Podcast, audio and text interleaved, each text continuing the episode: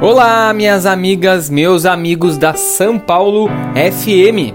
Aqui quem fala é Michael Valer, autor do livro 101 Vinhos Brasileiros e Vinhos dos Altos Montes, vinho brasileiro de qualidade.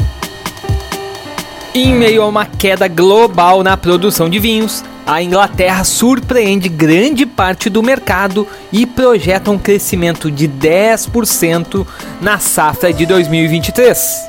O país possui atualmente 943 vinhedos e 209 vinícolas, de acordo com a Associação Nacional da Indústria Local.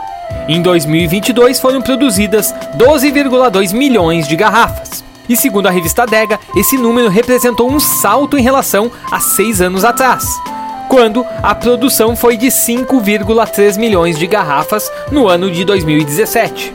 Nos últimos dois anos, os espumantes representaram 68% da produção da Inglaterra. A tendência é de crescimento, com expansão de vinhedos e da venda direta ao consumidor, que já representa 19% do volume total de vendas. A Nightingale é o maior produtor de espumantes do país. A vinícola anunciou que a safra 2023 será a maior de sua história, com um aumento de 7,7% em volume de uvas colhidas em relação ao ano de 2022. Toda essa expansão do vinho inglês tem diferentes fatores.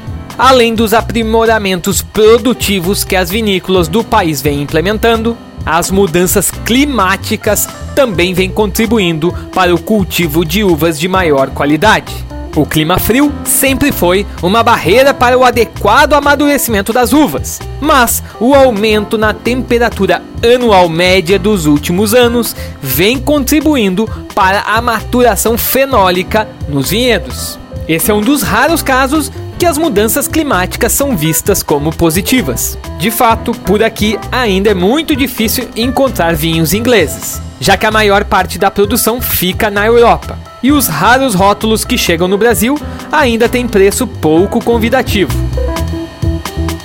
Então é isso, pessoal. Por hoje eu fico por aqui. Um grande abraço e bora beber bonzinhos!